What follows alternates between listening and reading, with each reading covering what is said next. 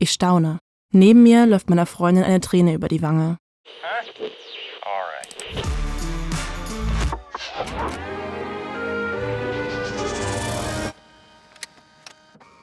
Kunst muss gar nichts, aber kann doch so viel.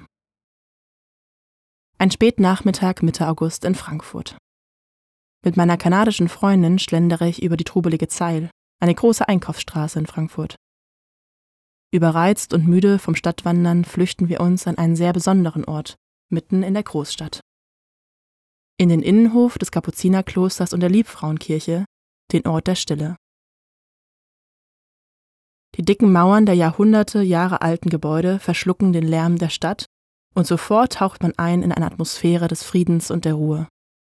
Wir schauen uns um, staunen über die Architektur, riechen den Duft von brennenden Kerzen, die an einer Seite des Hofes aufgestellt sind und vernehmen zu unserer Überraschung Orgelspiel und Gesang aus dem Inneren der Kirche. Die Melodien locken uns hinein. Wir setzen uns, begleitet von einem dumpfen Knarren, auf eine alte Kirchenbank und lauschen der Musik. Mein Blick schweift an der kunstvoll gestalteten Kirchendecke entlang und meine Nase füllt sich mit dem schweren, süßen Duft von Weihrauch. Ich staune.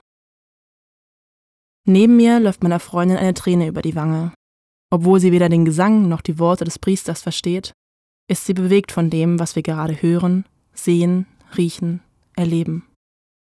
Wenige Tage später in Halle werfen wir einen Blick in jede Kirche, die unseren Weg kreuzt, verweilen mal kürzer, mal länger dort und kommen immer wieder ins Staunen.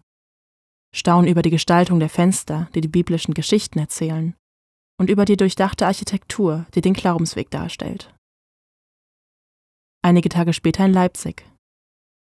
Ich bin auf der Suche nach etwas, das mich catcht.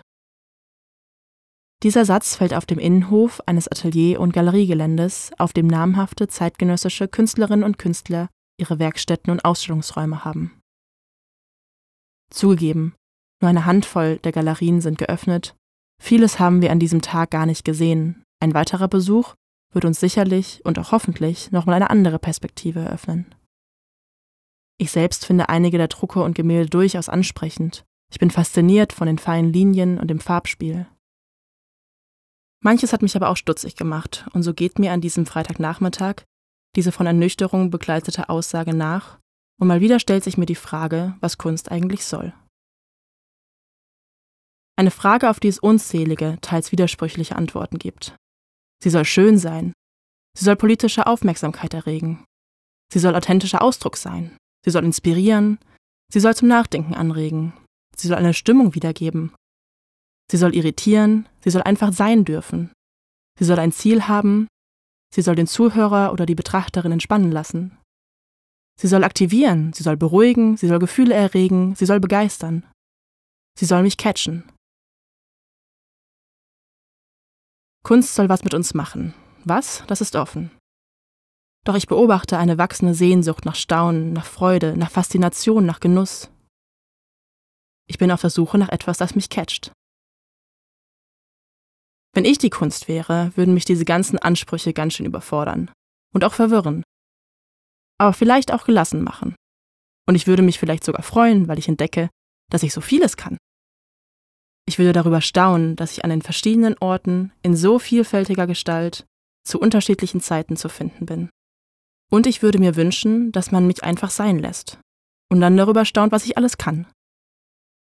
Und ich würde mich natürlich auch freuen, wenn man hin und wieder mit großen Augen und offenem Mund vor mir steht.